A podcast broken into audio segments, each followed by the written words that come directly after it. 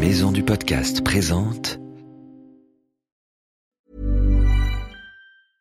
Hiring for your small business? If you're not looking for professionals on LinkedIn, you're looking in the wrong place. That's like looking for your car keys in a fish tank. LinkedIn helps you hire professionals you can't find anywhere else, even those who aren't actively searching for a new job but might be open to the perfect role. In a given month, over 70% of LinkedIn users don't even visit other leading job sites. So start looking in the right place. With LinkedIn, you can hire professionals like a professional. Post your free job on linkedin.com slash people today. I'm Sandra, and I'm just the professional your small business was looking for. But you didn't hire me because you didn't use LinkedIn jobs. LinkedIn has professionals you can't find anywhere else, including those who aren't actively looking for a new job, but might be open to the perfect role, like me. In a given month, over 70% of LinkedIn users don't visit other leading job sites. So if you're not looking on LinkedIn, you'll miss out on great candidates like Sandra. Start hiring professionals like a professional. Post your free job on linkedin.com slash people today.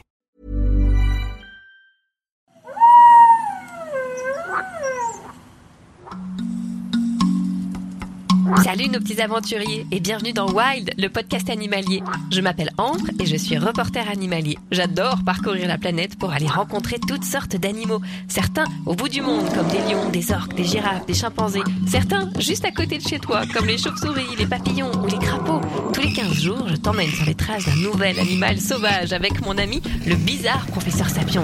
Tu es prêt? Mets tes baskets et pars avec nous pour une nouvelle aventure.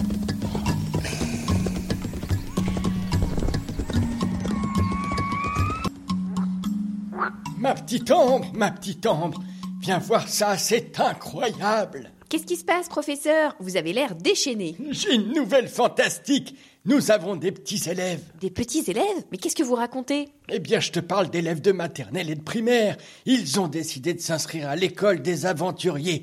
Notre école à nous, quoi. Ils veulent faire comme nous et devenir reporters animaliers. Mais comment ça, ils veulent faire comme nous? Ce sont des élèves de l'Académie de Rennes. C'est une très belle région, la Bretagne. Avec leur classe, ils ont fait des mini-reportages animaliers en prenant exemple sur nos wild. Faites voir Mais oui, vous avez raison Et ils ont super bien travaillé Tellement bien qu'on a décidé de diffuser dans No Wild un épisode qu'ils ont eux-mêmes réalisé tout seuls et on l'a adoré. C'est sur la panthère des neiges. Il a été réalisé par les élèves de CM1 de l'école Albert Demain à Rennes. Vous êtes prêts? Attention, c'est parti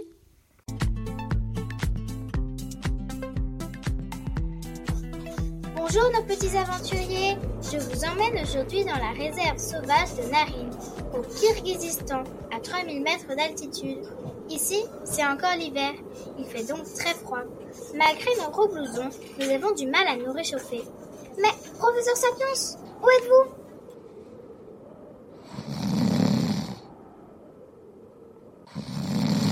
Ah, j'étais tellement fatiguée que je me suis endormie sur ce rocher moelleux. Mais, pro- professeur, vous êtes assis sur une panthère des neiges. Ah Chers petits aventuriers, nous sommes maintenant remis de nos émotions et je vous présente les deux guides qui vont nous accompagner dans ce reportage sur la panthère des neiges. Joki, président de la réserve, et Camille, naturaliste. Joki, on a eu énormément de chance de tomber sur une panthère des neiges, tu ne crois pas? Oh oui, c'est exceptionnel C'est un animal très difficile à voir. C'est pour cela qu'on l'appelle aussi le fantôme de la montagne. Comme la plupart des félins, son pelage est adapté à son mode de vie. Et il peut se camoufler dans les paysages montagneux et pierreux où il vit. Son pelage est, blanc et gris. Et puis, c'est un animal qui fait partie des 10 espèces les plus menacées de la planète. Il n'en reste plus que quelques milliers, entre 5000 et 8000. Pourquoi en reste-t-il si peu, Camille? Son magnifique pelage est recherché. Il y a donc de nombreux braconneurs qui la chassent. Et puis, les bergers tuent les panthères des neiges qui menacent leurs troupeaux. J'imagine qu'elles ne sont pas herbivores, évidemment. Effectivement, Ambre, c'est un redoutable prédateur. Carnivore, la panthère des neiges mange des petits et des gros gibiers sauvages de montagne. Moutons, chèvres, marmottes, picards. On est en plein sur son territoire ici, n'est-ce pas, Joki Oui, on trouve la panthère des neiges dans de nombreux pays d'Asie. La Chine, la Mongolie, l'Afghanistan ou le Kirghizistan, dans les zones montagneuses. Moi, je n'en ai vu qu'une seule fois. J'ai surtout vu son immense queue, presque aussi longue que son corps. Elle lui sert de balancer pour garder l'équilibre quand elle fait de grands bonds. Et elle se réchauffe dedans aussi. Mais qu'est-ce que vous faites encore, professeur Sapiens? Je suis en train d'épiler un petit gars pour me faire une fourrure. Parce que, franchement, ça caille ici. Et voilà, chers petits aventuriers, j'espère que cette émission vous a plu. Il est temps pour nous de repartir en France. À bientôt sur Wild. Ce documentaire a été réalisé par les élèves de l'école Albert Demain à Rennes, les élèves de CM1.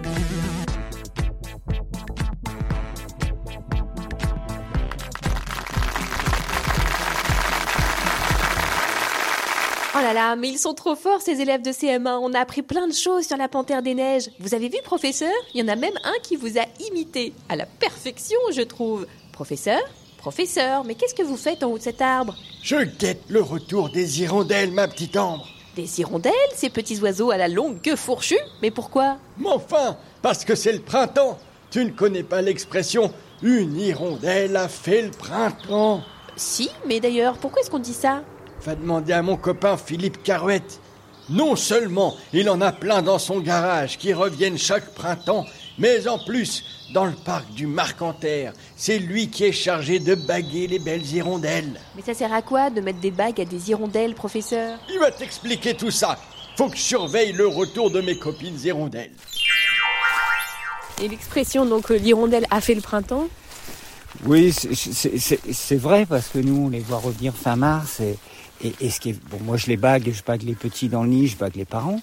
Donc euh, les petits, j'en vois pas revenir, mais les adultes, je vois revenir entre 25 et 70% des adultes qui reviennent. Ceux qui sont pas revenus sont morts. Euh, ils sont fidèles à leur lieu de nidification pour les adultes. Et c'est formidable parce que quand je la vois poser fin mars sur le fil électrique et attendre que, que, j'ouvre la porte, que j'ouvre la petite fenêtre de l'atelier, quand ils sont bagués, je suis persuadé qu'elles me reconnaissent. Ouais. Parce que quand je rentre dans l'atelier, elles bougent pas. Par contre, si c'est des copains qui viennent ou des, des, des amis et qui rentrent avec moi, ça y est, tout le monde décolle. Quoi. Ah oui. Donc ils ont mémorisé le garage, ils savent, mais ils ont aussi mémorisé les gens qui, qui sont Eh là. oui. Ça c'est sûr. Oui, vous disiez les oiseaux ont une très bonne vue. Une super mémoire. C'est pire qu'un ordinateur. Ils mémorisent tout. Ils ont peu d'odorat. Ils en ont quand même. Avant, on pensait qu'ils n'en avaient pas du tout. Ils en ont un petit peu. Visuel, formidable. Connaissez-vous les super pouvoirs des hirondelles? Écoutez bien, les hirondelles ont des pouvoirs tout à fait surprenants. Ils ont des facultés comme nous, on n'a pas, de mémoriser et de repérer les champs magnétiques avec des particules de magnésite qui seraient logées au niveau de, de l'œil ou du cerveau. On ne sait pas encore trop, mais il y a, ils sont sensibles aux champs magnétiques terrestres. Ah oui. Tiens, regarde, un oiseau qui vient juste de passer devant nous. Écoute bien de quelle espèce il s'agit et quelle est sa particularité. Cette mésange à longue queue là, qui traverse. Ah oui. Ah ça, ça c'est adorable, ça, la mésange à longue queue. On dirait une boule de laine avec un, une aiguille plantée dedans. La queue est plus longue que, que le corps. Mmh. Ça fait très joyeux comme Ah oui, mais c'est joyeux, les mésanges à longue queue.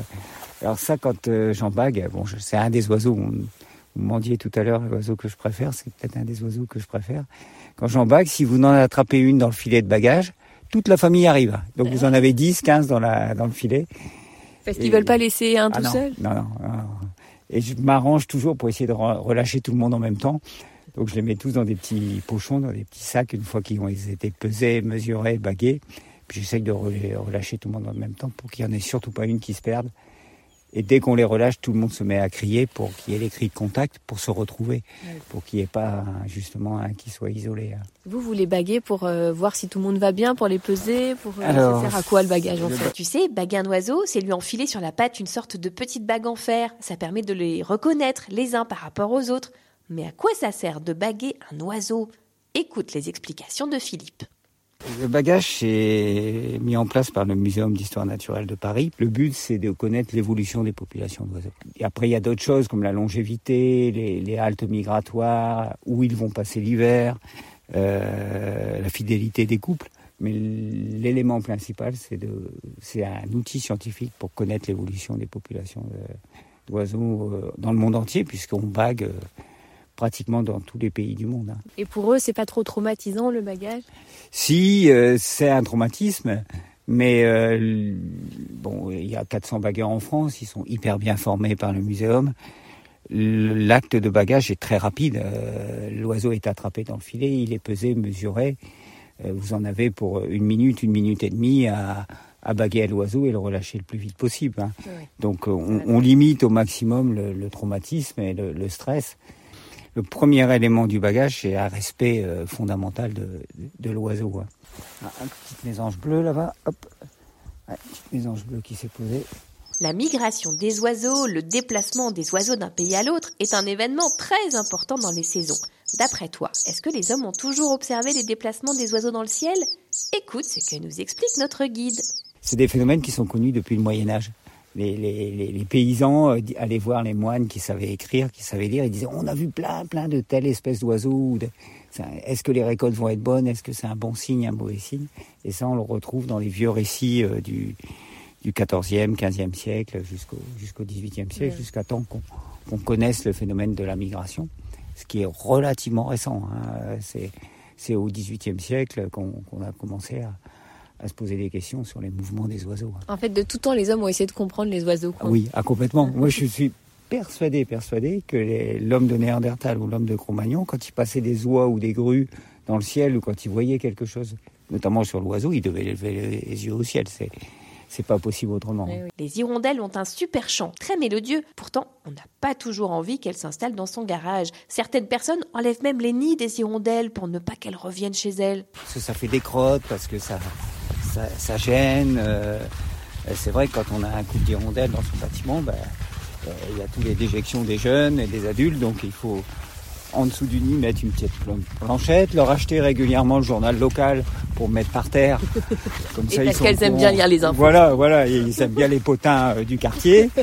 Donc euh, voilà, c'est l'hirondelle est protégée, c'est interdit de casser les nids, de les empêcher de nicher. Mais en plus, normalement, ça porte bonheur. Oui, elle mange beaucoup d'insectes, elle a, elle a un équilibre, et puis elle annonce le printemps aussi quand elles reviennent, il y a, il y a tout un symbole. Et en plus, quand elles reviennent, elles reviennent d'Afrique centrale, donc du Congo, de Centrafrique. Elles ont fait 7000 km, elles ont repéré votre garage, votre buanderie, votre établi où elles veulent nicher, et vous lui refermez la porte. Vous avez quand même quelqu'un qui vient vous revoir et qui a fait 7000 km. Bon, on vous a pas envoyé de carte postale, c'est sûr. Mais quand même, c'est pas pas juste, c'est pas sympa. non. Professeur, j'ai appris plein de choses sur vos amis les hirondelles. Pas question d'enlever les nids. Elles ont une super mémoire, elles ont une super vue, elles mangent plein d'insectes et elles annoncent le printemps. Je comprends pourquoi vous les aimez bien. Professeur, professeur, vous m'écoutez? Alors les filles, vous avez bien repéré la carte? Vous êtes prêtes pour le grand voyage? Professeur, vous ne m'écoutez pas du tout. Absolument, ma petite. Je t'écoute pas. Je suis en train de préparer les filles à résoudre le plus grand mystère de l'univers. C'est quoi le plus grand mystère de l'univers Le triangle des Bermudes, pardi. Bah, cet endroit situé près des Caraïbes. C'est ça. Près d'une centaine d'avions et de bateaux auraient disparu là-bas. Mais je ne vois pas le rapport avec les hirondelles. Les scientifiques pensent que le triangle des Bermudes pourrait être entouré d'un champ magnétique. Euh, oui, bon. Et alors T'as rien écouté à cet épisode ou quoi? Les hirondelles ont justement le pouvoir de détecter les champs magnétiques. Allez les filles, prenez votre envol et n'oubliez pas de venir raconter à Papy Sapiens ce que vous avez découvert.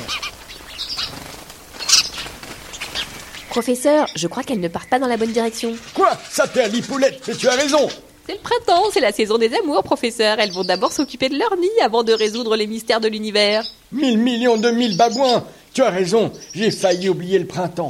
C'est pas grave les filles, on ira voir les Bermudes l'hiver prochain. J'ai hâte de savoir si vous arriverez à résoudre le plus grand mystère de l'univers avec vos hirondelles, professeur.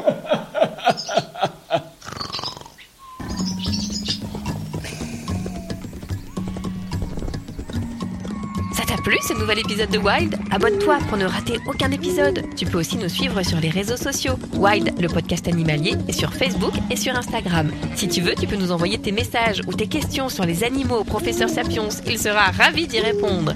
Si ça se trouve, ta question sera même retenue pour un prochain épisode. À bientôt, nos petits aventuriers.